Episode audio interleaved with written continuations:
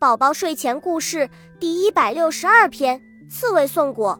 小熊精心照料的果树获得了大丰收，他摘了满满一大篮果子，放在自行车后架上，高高兴兴地骑回家。由于他骑得太急，路又颠簸，果子一个个的掉了出来。小刺猬看见了，忙大叫起来：“小熊，你的果子掉了！小熊，你的果子掉了！”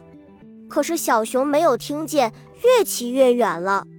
小刺猬望着满地的果子，灵机一动，把果子一个一个的扎在刺上，然后慢慢的向小熊家走去。小熊回到家，发现果子少了一大半，急得大叫起来：“是谁偷了我的果子？”这时，门口传来“嘟嘟嘟”的敲门声。小熊开门一看，只见门口有一个大红球。